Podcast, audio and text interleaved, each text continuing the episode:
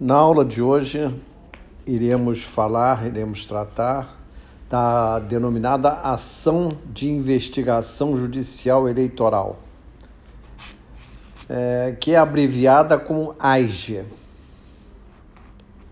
Essa ação de investigação judicial eleitoral, ela tem como escopo impedir e apurar a prática de atos é, ilícitos, obviamente, que possam afetar a igualdade dos candidatos numa determinada eleição, entrando em cena casos de abuso do poder econômico, abuso do poder político ou de autoridade e também a utilização indevida de meios de comunicação social. E a sanção que poderá ser combinada ao infrator é a declaração de inelegibilidade quantos hajam contribuído para a prática do ato. Bem, o fundamento legal vocês vão encontrar na Lei Complementar número 64 de 90, que é a Lei das Inelegibilidades, e mais precisamente nos seus artigos 1 letra I, ou melhor, inciso 1, letras D e H e artigos 19 e 22, no inciso 14 deste último dispositivo. Aliás, o artigo 22 é um artigo que vai exatamente reger, como vocês já devem ter percebido, com as outras ações já das quais já falamos, é que esse artigo 22 ele vai elencar exatamente o procedimento a ser seguido nessas ações. E é, fazendo aqui um, um, retro, um retrospecto, né, nós podemos dizer que o artigo 22 ele se aplica nas seguintes, as seguintes ações eleitorais: a ação de investigação judicial eleitoral por abuso de poder, que é exatamente a que nós estamos tratando agora, a ação por captação ou uso ilícito de recursos para fins eleitorais, a ação por captação ilícita de sufrágio. E a ação por conduta vedada. Então, nós partimos agora para os ilícitos que podem ser combatidos através dessa ação de investigação judicial eleitoral. Os ilícitos eles se resumem no abuso de poder econômico ou político, uso indevido dos meios de comunicação social, E as sanções, aqui nós vamos perceber a inelegibilidade por oito anos, caso a ação seja julgada procedente, e a cassação do registro de candidatura, ou no caso de já ter havido a diplomação no momento em que a ação é julgada procedente, cassação do próprio diploma. Outro detalhe importante aqui é falar-se sobre o bem tutelado. Qual é o bem tutelado? É a legitimidade, a legitimidade e a normalidade das eleições. Com relação à legitimidade ativa, ou seja, aqueles que podem, que são partes legítimas para figurar no polo ativo da ação, o artigo 22 da Lei Complementar número 64 de 90, ele estipula que o partido a coligação, o candidato ou o Ministério Público detêm esta legitimidade. E aqui nós podemos é, mencionar, em resumo, um resumo da emenda de um acórdão prolatado no recurso especial 25912, cujo relator foi o ministro César Peluso isso ocorreu em 14 de fevereiro de 2008. quando ele diz que a lei confere legitimidade aos personagens do processo eleitoral para defesa do interesse público de se coibir a prática de condutas tendentes a afetar a integridade do pleito, não importando se haverá ou não repercussão da decisão na esfera política do candidato. Outro detalhe é que o eleitor não tem legitimidade.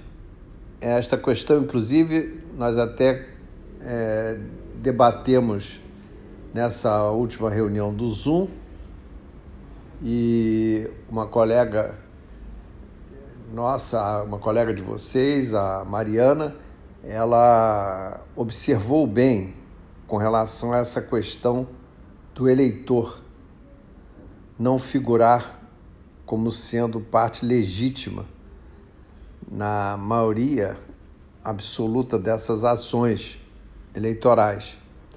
A figura do eleitor, na verdade, passa a ser a de naquele que tem um direito de petição, mas não um direito de ação. O direito de petição, no caso, seria exercido através da comunicação de um determinado fato ilícito ao órgão do Ministério Público, com atribuição para funcionar naquela determinada, numa determinada zona eleitoral. E então o que pode acontecer é exatamente isso.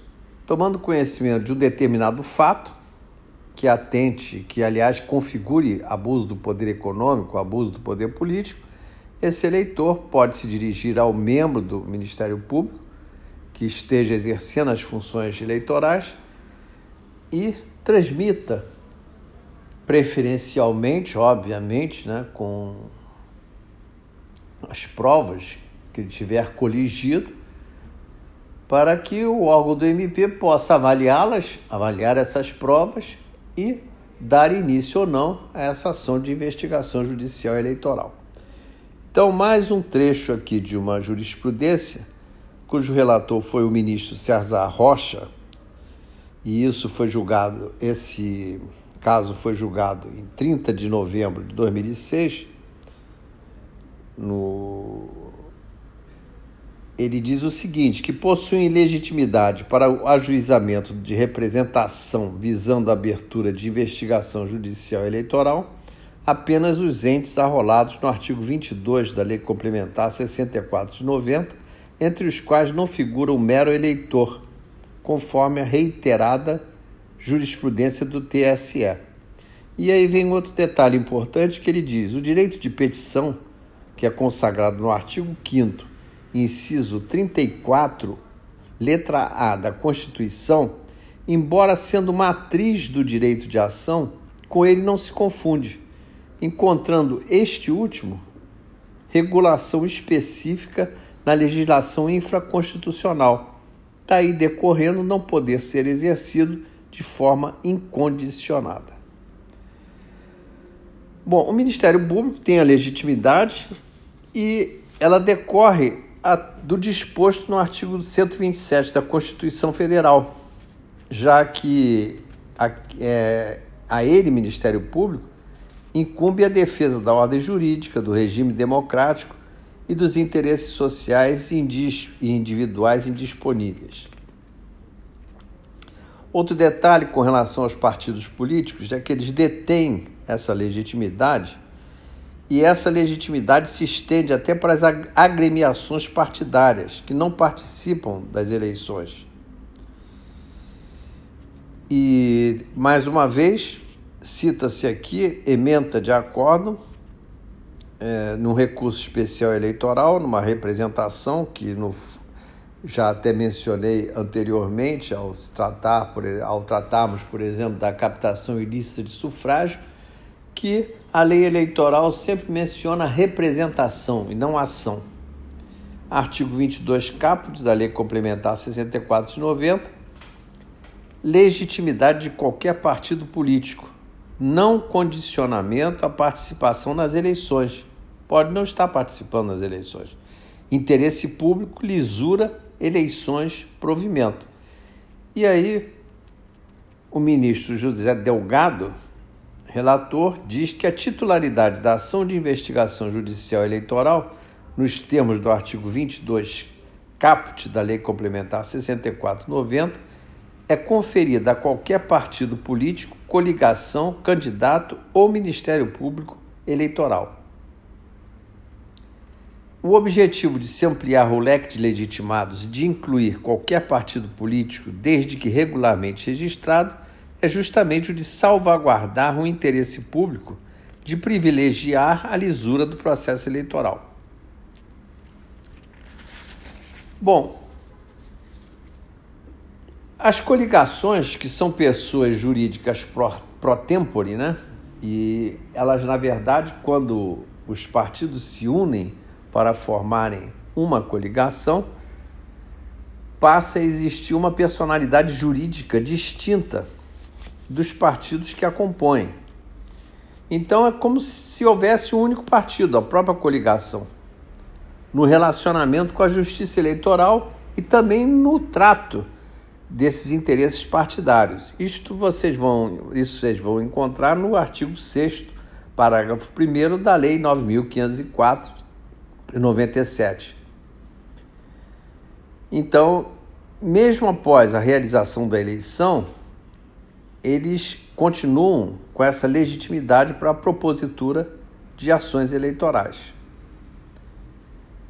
E os candidatos, obviamente, todo candidato tem interesse em que haja lisura naquele processo eleitoral, naquela disputa eleitoral. Por isso mesmo que eles têm legitimidade e essa legitimidade do candidato, ela passa a viger desde o momento do pedido do registro, do registro de sua candidatura. Com relação à legitimidade passiva, nós vamos ver no artigo 22 também da Lei Complementar 64 de 90 que podem sofrer né, essa AGE não só todo aquele que contribuiu para o ato, ou seja, o responsável, bem como o candidato que tenha sido diretamente beneficiado. Outro detalhe é que o vice também deve integrar a relação processual a, como legitimado passivo é, nos feitos que possam atingir seu patrimônio jurídico, isso com relação às chapas majoritárias. Aliás, mais, uma, mais um outro é, trecho de ementa, e foi designado como relator o ministro Marco Aurélio de Mello, isso foi em 21 de fevereiro de 2008. Processo, relação subjetiva, litisconsórcio necessário, chapa, governador e vice-governador, eleição, diplomas vício abrangente devido ao processo legal. A existência de litisconsórcio necessário, quando por disposição de lei ou pela natureza da relação jurídica, o juiz tiver de decidir a lide de modo uniforme para todas as partes, conduz à citação dos que possam ser alcançados pelo pronunciamento judicial. Ocorrência na impugnação à expedição de diploma se o vício alegado abrange a situação do titular e do vice. E também um outro, um outro, uma outro, outra ementa, é, isso ocorreu nas eleições de 2008 e a relatora foi a ministra Carmen Lúcia, em 17 de fevereiro de 2011 cassação dos mandatos de prefeito e vice-prefeito por abuso de poder político, corrupção, ação de impugnação de mandato eletivo proposta tempestivamente apenas contra o prefeito, litisconsórcio necessário unitário entre prefeito e vice-prefeito, mudança jurisprudencial do Tribunal Superior Eleitoral a ser observada para novos processos a partir de 3 de junho de 2008 a ação foi proposta em 22 de dezembro de 2008. Impossibilidade de citação ex officio do vice-prefeito após o prazo decadencial da ação. Constituição da República, artigo 14, parágrafo 10, precedente do Tribunal Superior Eleitoral, inaplicabilidade do artigo 16 da Constituição da República, razoabilidade. Muito interessante que aqui nós estamos vendo que se fala da AIME, mas a aplicação também se estende à AIS. O mesmo ocorre na captação de sufrágio, tá? Num outro acórdão também de relatoria do ministro Marco Aurélio, isso é enfatizado. Outro detalhe: pessoas jurídicas, as pessoas jurídicas são partes legítimas, ilegítimas para figurar na AIME. Isso da AIGE, a ação de investigação judicial eleitoral. Por quê? Como bem salientado numa emenda de acórdão também de 2006 da lavra do ministro César Rocha, as pessoas jurídicas são partes ilegítimas para figurar no polo passivo de representações com pedido de abertura de investigação judicial eleitoral, nos termos do artigo 22 da Lei Complementar 64 de 90, tendo em vista o fato de a sanção imposta pela referida norma não as alcançar. Não existe aqui, no caso, ineligibilidade por oito anos e cassação do registro ou diploma de uma pessoa jurídica. Portanto, fica claro que elas não são partes, elas não são partes legítimas para figurar em ação de investigação judicial eleitoral. E nas ações eleitorais mesmo, é, inclusive a, a própria AGE, o partido político dos candidatos que estão sendo investigados, eles não são considerados, o, né, o partido político não é considerado parte do processo, é, pois considera-se que a sanção não atinge o partido. Porém, nos termos do artigo 50 do CPC, é admitida sua intervenção no processo na condição de assistente simples. Veja bem, é, eu enviarei também por e-mail todo esse resumo que foi muito bem elaborado pelo Tribunal Superior Eleitoral e consta, inclusive, da, do, próprio, da próprio, do próprio site do tribunal. E ele traça um roteiro e eu estou apenas explicando esse roteiro, detalhando melhor, e mas de qualquer forma vocês vão receber, juntamente com o link desse podcast, esse resumo. A competência ela está no artigos 22 caput e 24 da Lei Complementar 64 de 90. Quem é o competente para julgar, apreciar é, essa ação de investigação judicial eleitoral? Nas eleições presidenciais, o corregedor geral, tá? Aí você já parte para o Tribunal Superior Eleitoral.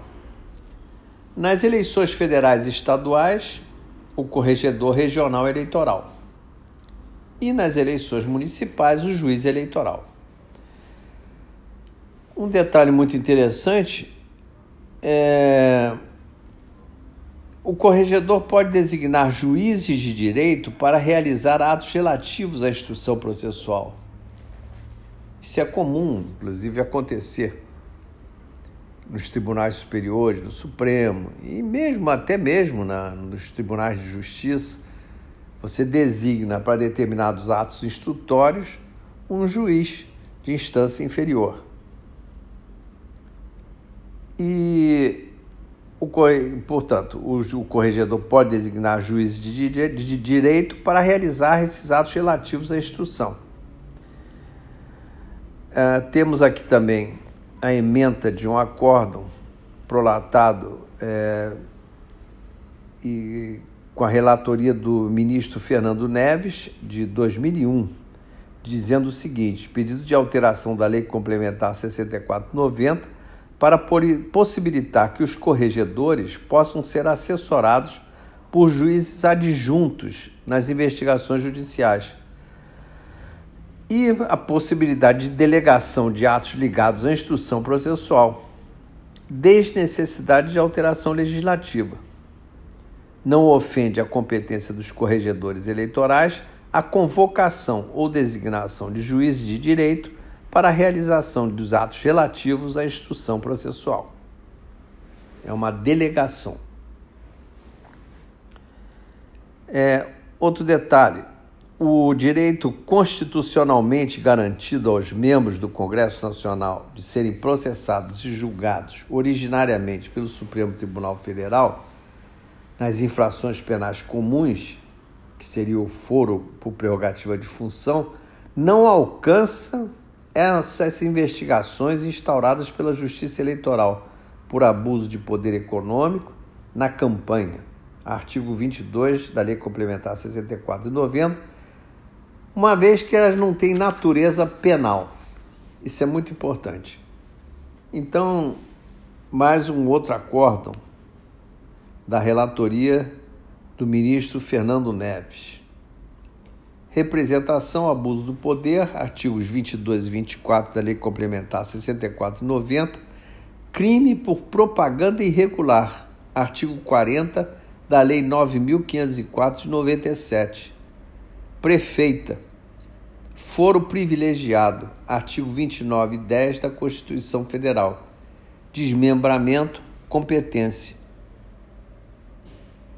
Tratando-se de eleições municipais, a competência para julgar investigação judicial é do juiz eleitoral.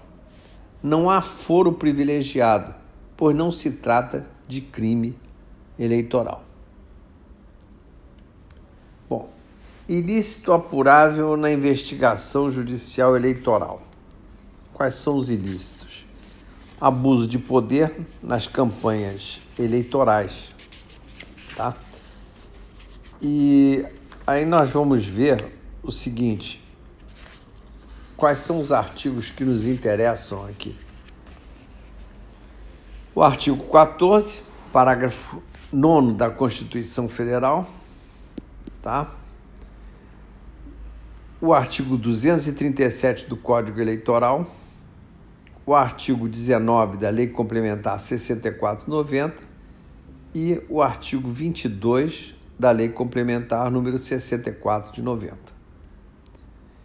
Novamente, repita-se as hipóteses de cabimento, abuso do poder econômico, uso indevido dos meios de comunicação social e abuso do poder político.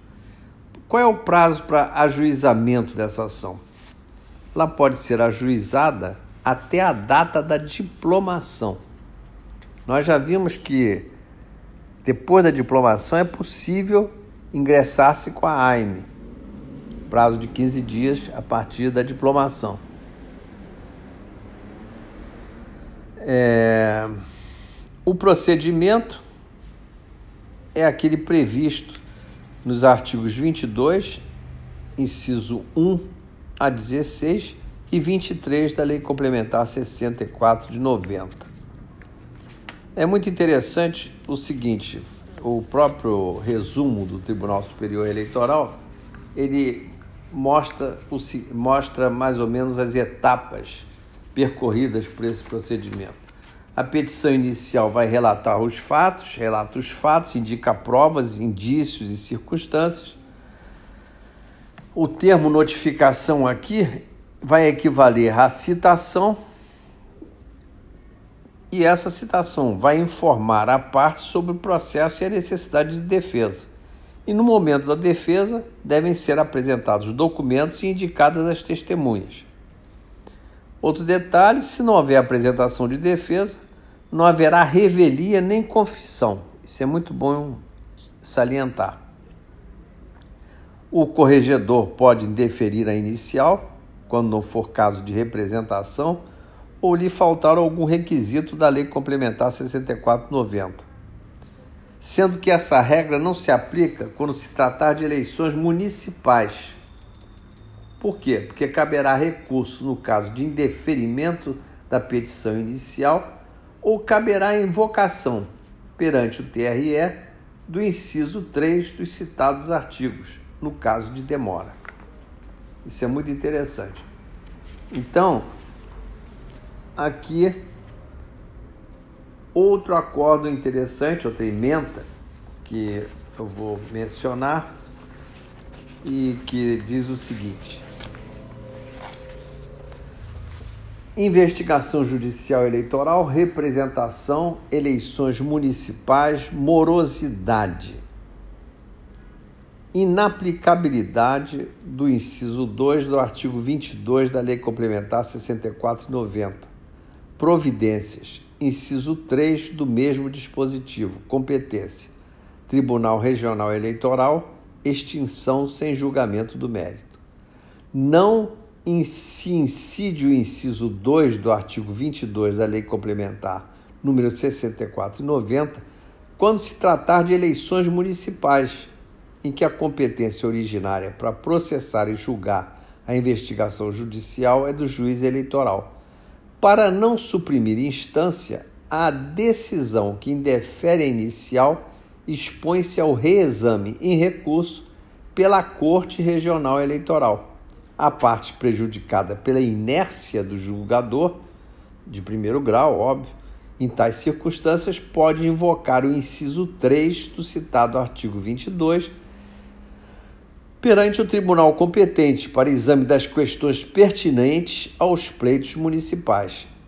Precedentes, relator ministro Humberto Barros, no recurso de que foi julgado, aliás, é, foi julgado em 31 de maio de 2005.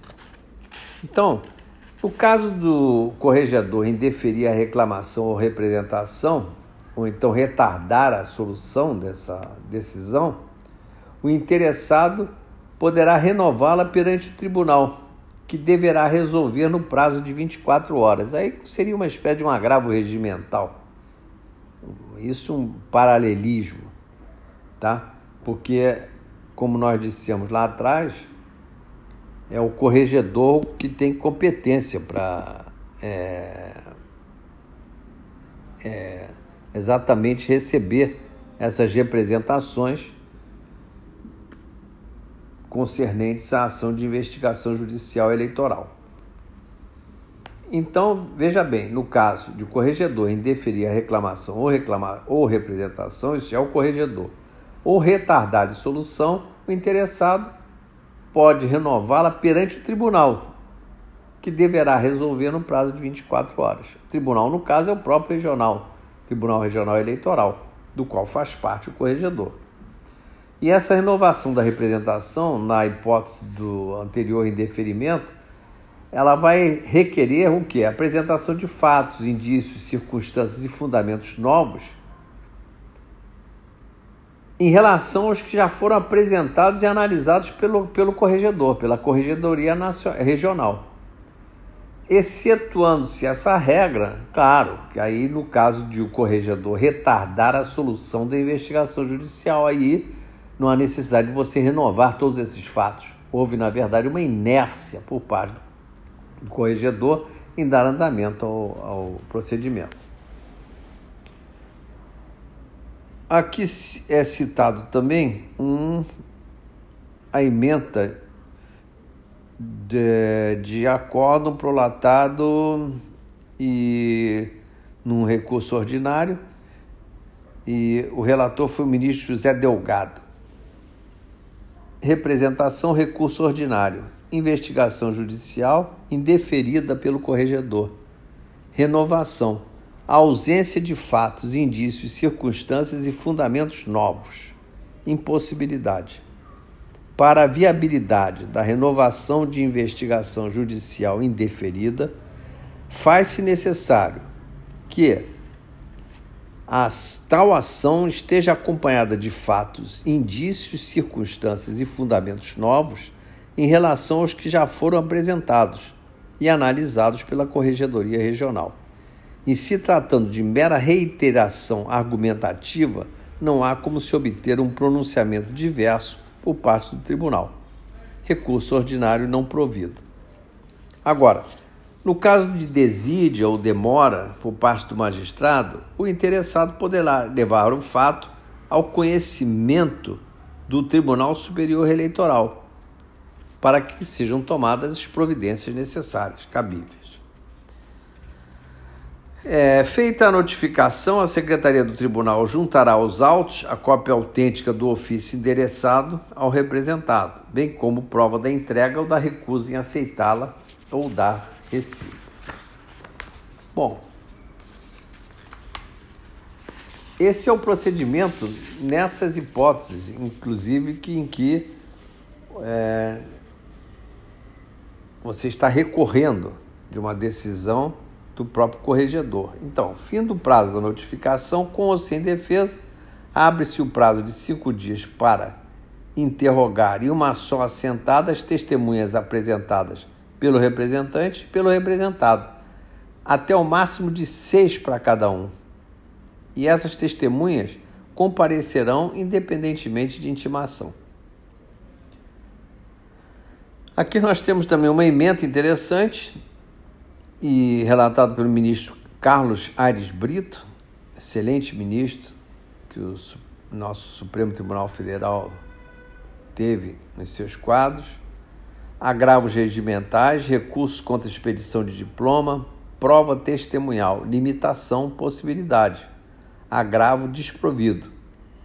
A limitação do número de testemunhas, seis testemunhas para cada parte, independente da quantidade de fatos e do número de recorrentes ou de recorridos, se mostra adequada à harmonização do princípio da celeridade processual com o princípio do devido processo legal. Aos recorrentes se incumbe provar suas alegações com as seis testemunhas expressamente indicadas na inicial, mesmo o número franqueado aos recorridos para sustentar sua versão dos fatos em harmonia com o princípio da paridade de armas. Agravos desprovidos. Aliás, esse princípio é muito importante. O princípio da paridade de armas, vocês já devem ter estudado no processo civil e no processo penal ele se aplica, ele faz parte do due process of law, devido processo legal, e em todos os ramos do direito, onde existe exatamente a litigância.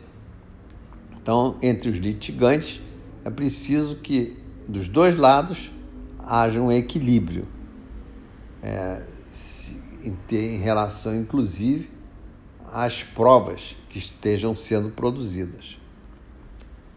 E o Tribunal Superior Eleitoral entendeu que, no caso de chefe do executivo com seu respectivo vice, cada um terá seis testemunhas e também quando houver diversidade de fatos. Então, por exemplo, uma representação, captação ilícita de sufrágio.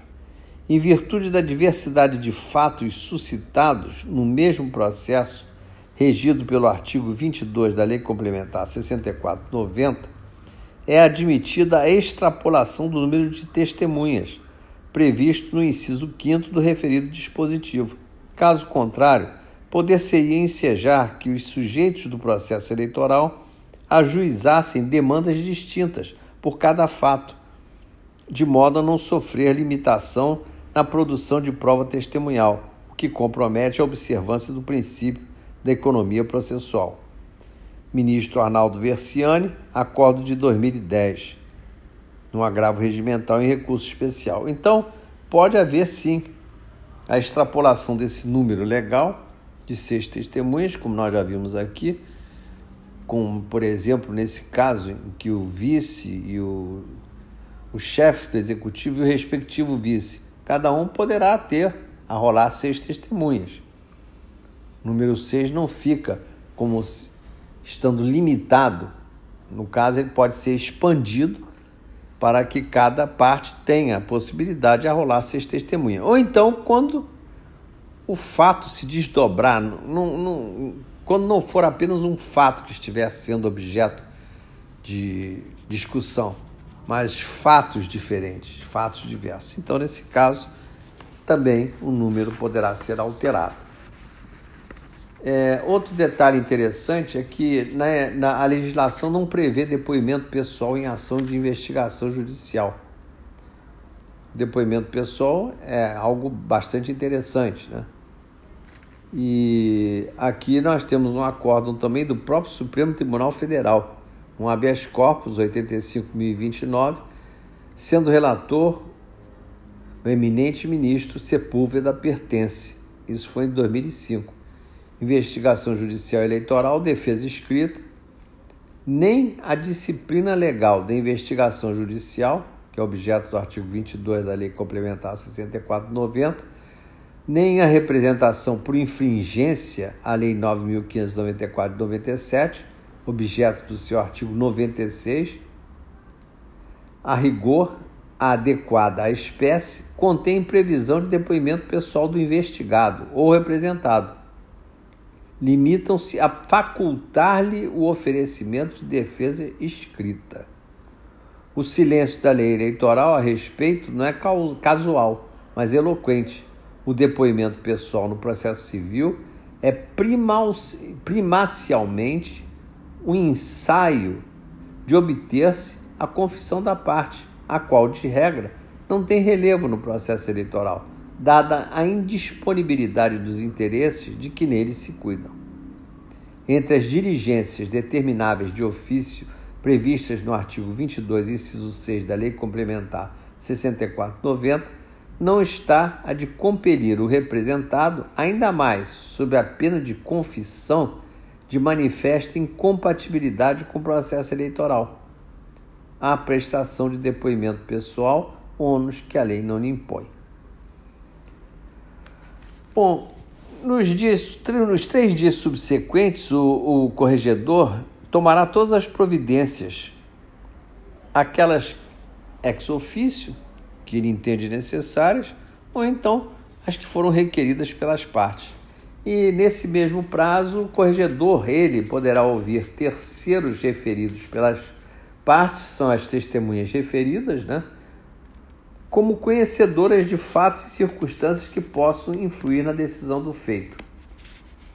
E também o corregedor, nesse mesmo prazo, pode ordenar o respectivo depósito ou requisitar cópias de qualquer documento que seja necessário à formação da prova, mesmo que se ache em poder de terceiros, o que envolve inclusive estabelecimentos de crédito, tanto oficiais quanto privados. Se o terceiro, sem justa causa, não exibir o documento ou não comparecer a juízo, o juiz poderá expedir contra ele mandado de prisão e instaurar processo por crime de desobediência.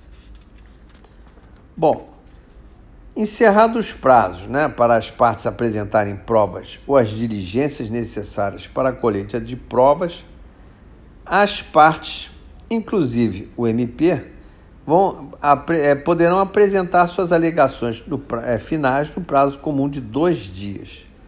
E nessa, nesse aspecto, como salientado aqui neste resumo que vocês receberão, emanado do Tribunal Superior Eleitoral, o, este tribunal já decidiu que o prazo comum para as alegações finais não caracteriza cerceamento de defesa, porque é um prazo exíguo mas é como é um prazo que, obviamente, vai correr em cartório. Né? O prazo comum para a manifestação das partes, que está previsto no artigo 22, inciso 10 da Lei Complementar 6490, não lhes acarreta prejuízo. Decisão liminar, dado seu caráter de revogabilidade, não faz coisa julgada material. ausência de inépcia da inicial que deixa claro perquirir o reconhecimento da prática de abuso do poder político nos moldes previstos no artigo 22 da Lei Complementar 6490, ausente demonstração de potencialidade do ato para desequilibrar o pleito. Recurso não provido. Isso foi julgado em 2006, sendo relator o ministro José Delgado. E, terminado o prazo para as alegações, os autos são imediatamente entregues ao corregedor e ele vai apresentar um relatório conclusivo sobre todo o apurado. E o relatório do corregedor que deve ser apresentado em três dias, e os autos da representação vão ser encaminhados ao tribunal competente no dia posterior, com pedido de inclusão imediata em pauta para julgamento na primeira sessão subsequente. Outro detalhe, já no tribunal, né, o procurador-geral ou regional eleitoral terá vista por 48 horas para poder se, se, se pronunciar sobre as imputações e conclusões do relatório.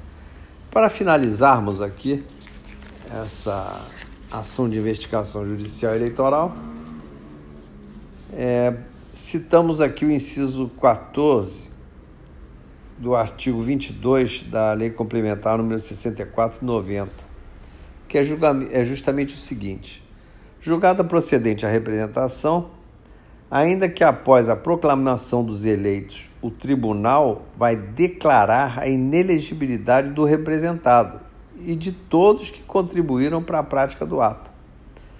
E vai decidir também pela inelegibilidade para as eleições que se realizarem nos oito anos subsequentes à eleição em que se verificou o ilícito.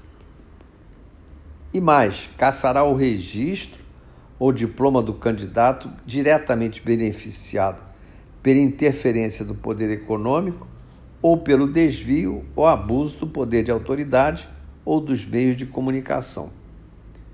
Determinar-se-á também a remessa dos autos ao MP eleitoral para instauração de processo disciplinar e, se for o caso, de ação penal, juntamente com quaisquer outras providências que a espécie comportar. Essa é a redação dada pela Lei Complementar número 135 de 2010.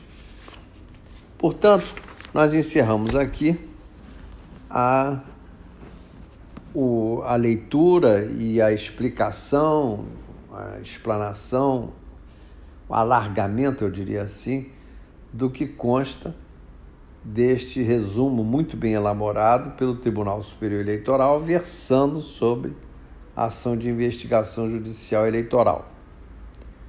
Espero que vocês ouçam com atenção é, esse podcast, porque poderemos depois debater, debater essas questões nesses encontros que pretendemos realizar quinzenalmente através do Zoom, justamente para o esclarecimento de dúvidas pertinentes a essa matéria. Um abraço a todos.